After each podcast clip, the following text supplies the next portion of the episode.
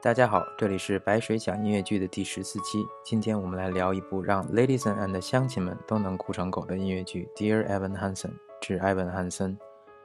这部剧虽然讲的是社恐少年撒谎圆谎的故事，但白水在纽约看的时候，身旁的白人老爷爷老奶奶也都哭得稀里哗啦的。二零一七年，致埃文·汉森横扫托尼奖，获得九项提名和六个大奖。包括最佳音乐剧、最佳编剧、最佳作曲、最佳男主等等。我们先来听这首《Waving Through a Window》，窗子后面的挥手。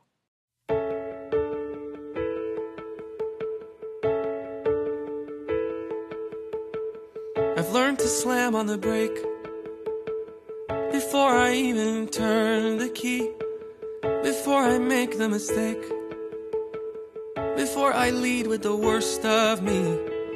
Give them no reason to stare.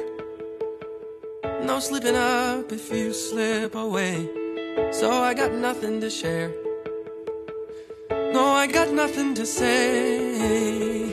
Step out, step out of the sun if you keep getting burned.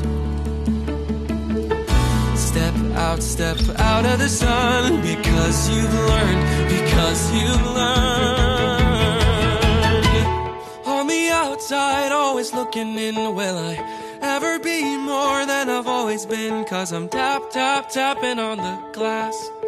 I'm waving through a window. Oh, I try to speak, but nobody can hear. So I wait around for an answer to appear while I'm watch, watch, watching people pass.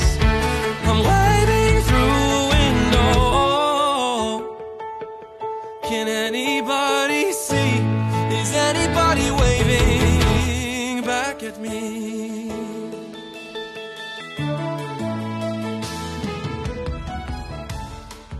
致埃文·汉森的故事线，我们慢慢讲。这里先来介绍一下主角埃文·汉森。埃文自小父母离异，和母亲长大，是个胆小内向的高中生。在刚刚听到这首《Waving Through a Window》中可以看出来，，Evan 非常孤独。童年时父亲的离去，很容易让孩子有被抛弃的感受。觉得自己不够好，不值得被爱。单亲妈妈工作也比较辛苦，很难有时间陪伴孩子。于是，Evan 就在物质和精神双重匮乏的情况下长大。自信的缺失容易让人在社交中变得格格不入，因为如果内心中总有一个声音讨厌自己，说自己蠢，那么这个人多半会不自觉地做出点蠢事来，而且会刻意搜集并放大自己犯的错误，形成一个观念与行为彼此强化的恶性循环。直到出于自我保护的目的而将自己与外界隔离，所以我们听到在这首歌最开头的几句，艾文说：“转动钥匙之前就踩刹车，在犯错出丑之前就不再和人分享与倾诉。阳光太过灼热，他就选择站在窗户里。但是没有人是一座孤岛，年少的他还是需要朋友和关心。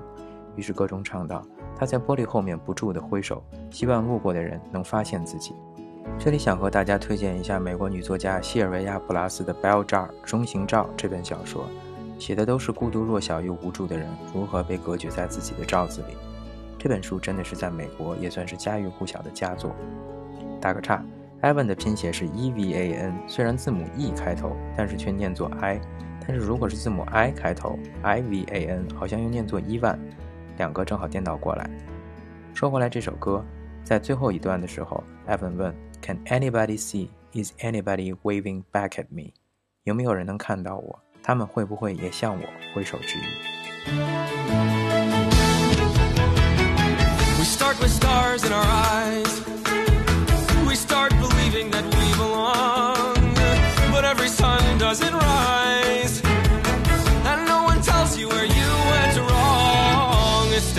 Out, step out of the sun if you keep getting burned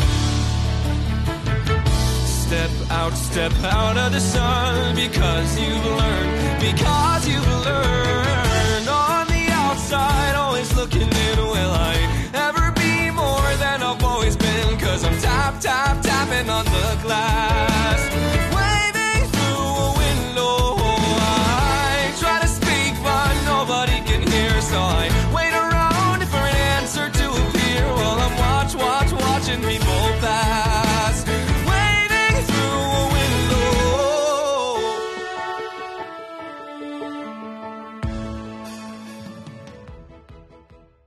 We start with stars in our eyes。开始的时候，我们每个人眼中都曾经闪烁着星光。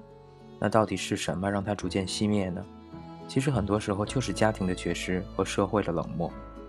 青少年的心理问题其实越来越值得关注。独生子女政策和移动互联网的普及，可能造就的是最孤独的一代人。他们没有兄弟姐妹，也没有邻里的玩伴，更别说大量留守儿童逐渐在贫乏中长大。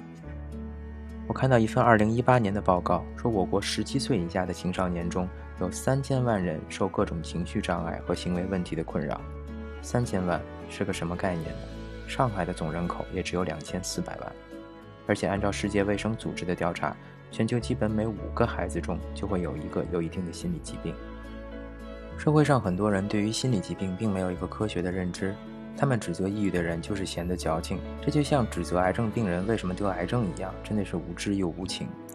其实没有人是一下子就放弃了希望和抵抗的力量的，而且大多数有心理问题的人一开始都是觉得我还是可以抢救一下的，然而不理解和污名化让他们慢慢放弃向这个世界求助，慢慢怀疑存在的意义。慢慢和世界绝缘，孤独的人的世界都是寂静的，就像 Evan 在这首歌里唱的：“如果你在无人的树林里从高处坠落，是不是根本不会发出一丁点儿的响声？”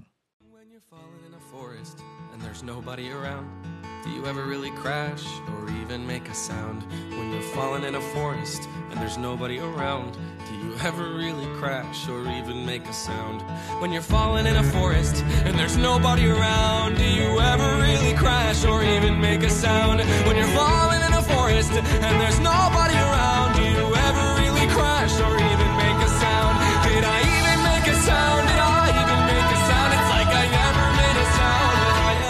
sound? on the outside, always looking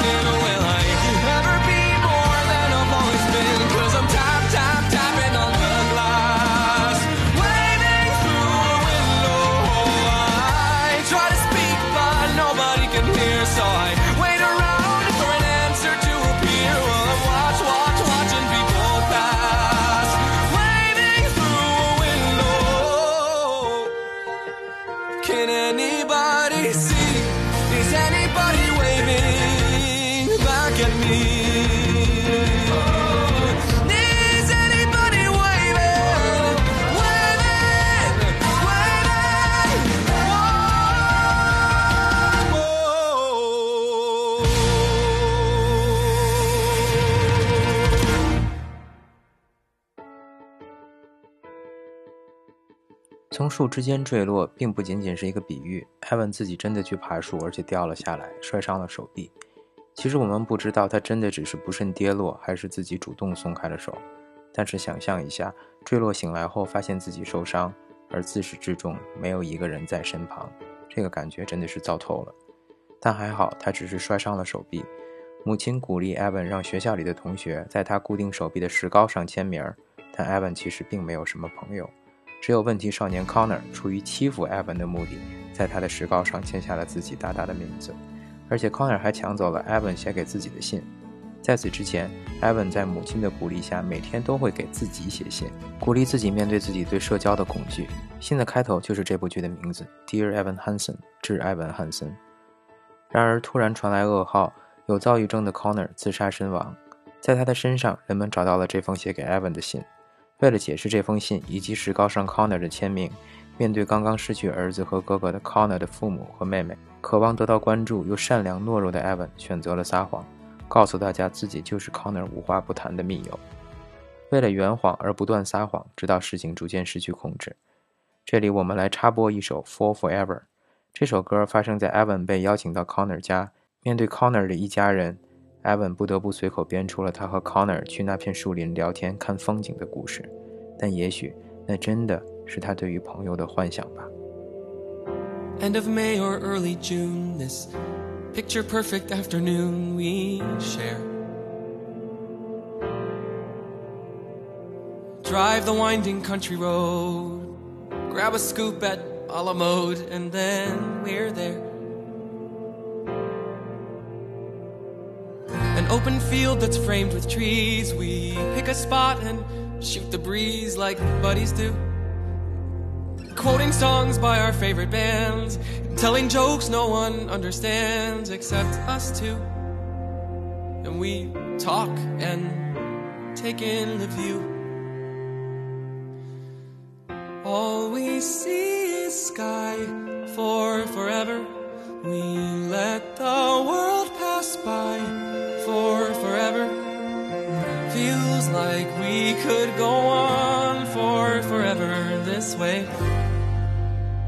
Two friends on a perfect day.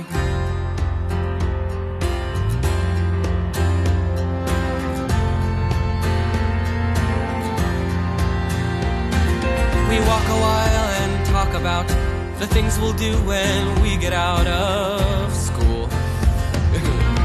Like the Appalachian Trail, or write a book, or learn to sail. Wouldn't that be cool? There's nothing that we can't discuss, like girls we wish would notice us, but never do. He looks around and says to me, There's nowhere else I'd rather be, and I say, Me too. And we talk and take in the view. We just talk and take in the view. All we see is sky for forever. We let the world pass by for forever. Feels like we could go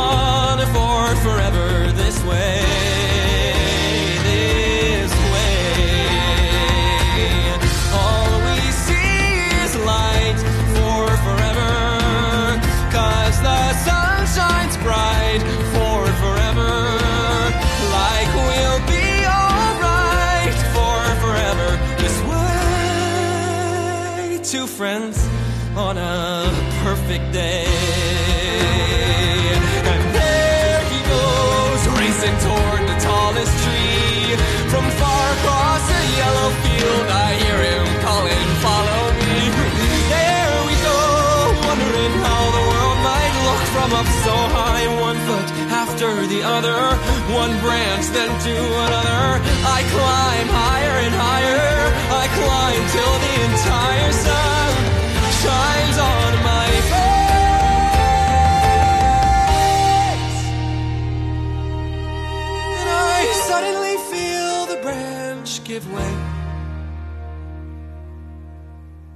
on the ground. My arm goes numb. I look around and I see him come to get me. He's come to get me. And everything's okay. All we see is sky for forever. We let the world pass by for forever. Buddy, you and I for forever this way.